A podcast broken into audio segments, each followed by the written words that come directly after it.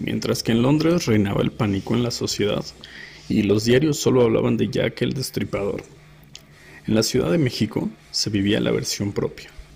Un sujeto a quien describían como guapo, manipulador, promiscuo, elegantemente vestido, de entallados pantalones y chalecos característicos, comenzaba a ser frecuente en los diarios de la capital mexicana, con apodos como el de El Destripador de Río Consulado o El Barba Azul, quien fuera el primer asesino serial que fue aprendido en la historia de México.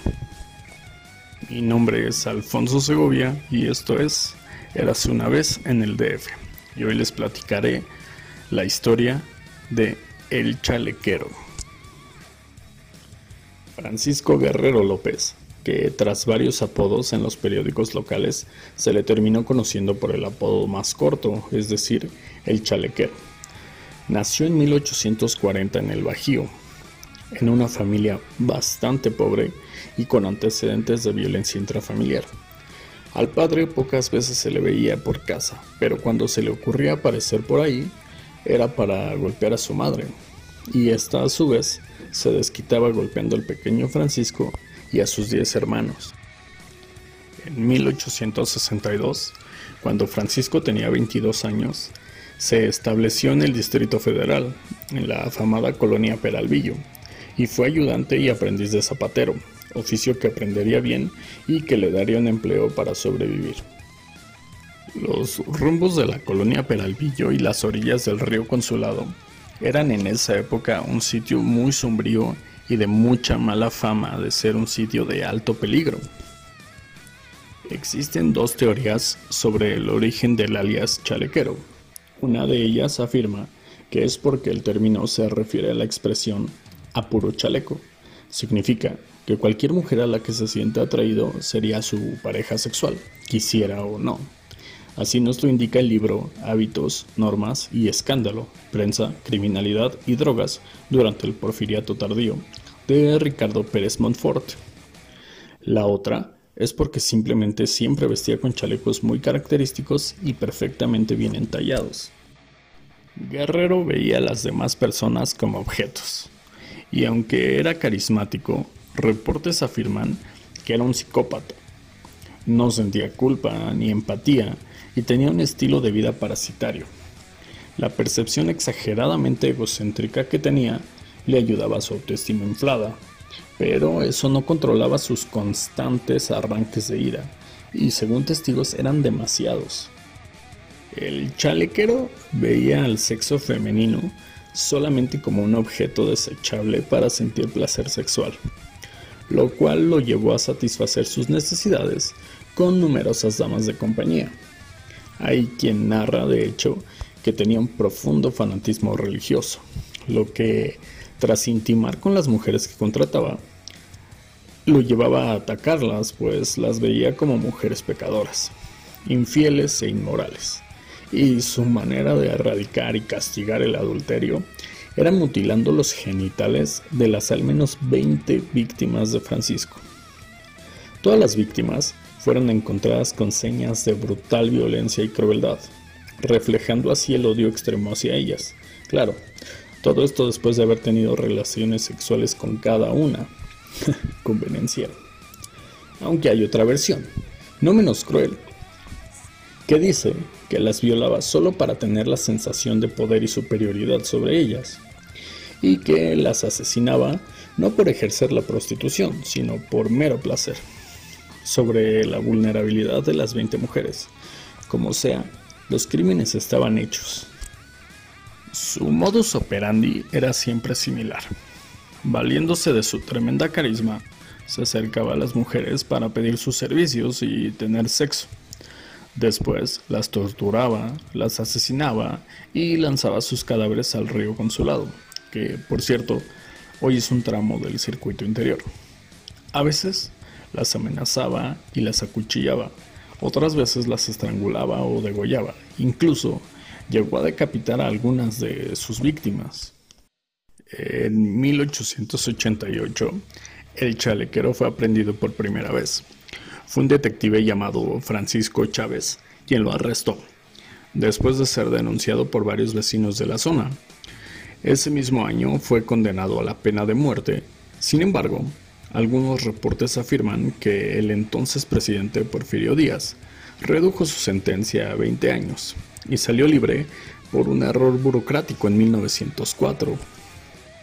Cuatro años más tarde, en 1908, volvió a asesinar, pero esta vez no fue una sexoservidora, fue a una anciana a quien violó y torturó, pero fue descuidado.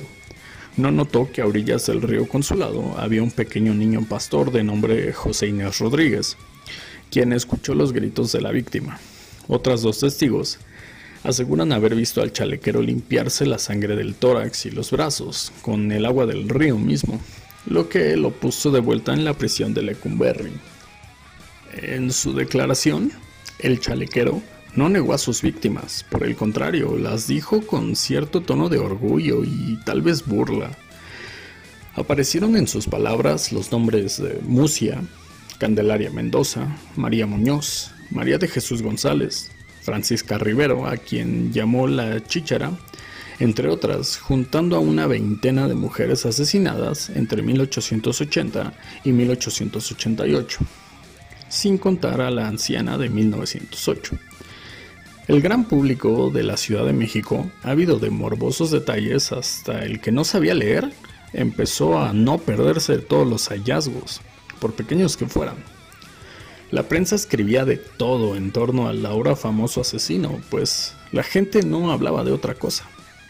Dentro del palacio de Lecumberri, otros reos lo describían como una persona callada y tranquila, pero más que nada que le importaba mucho, si no es que demasiado, su apariencia física.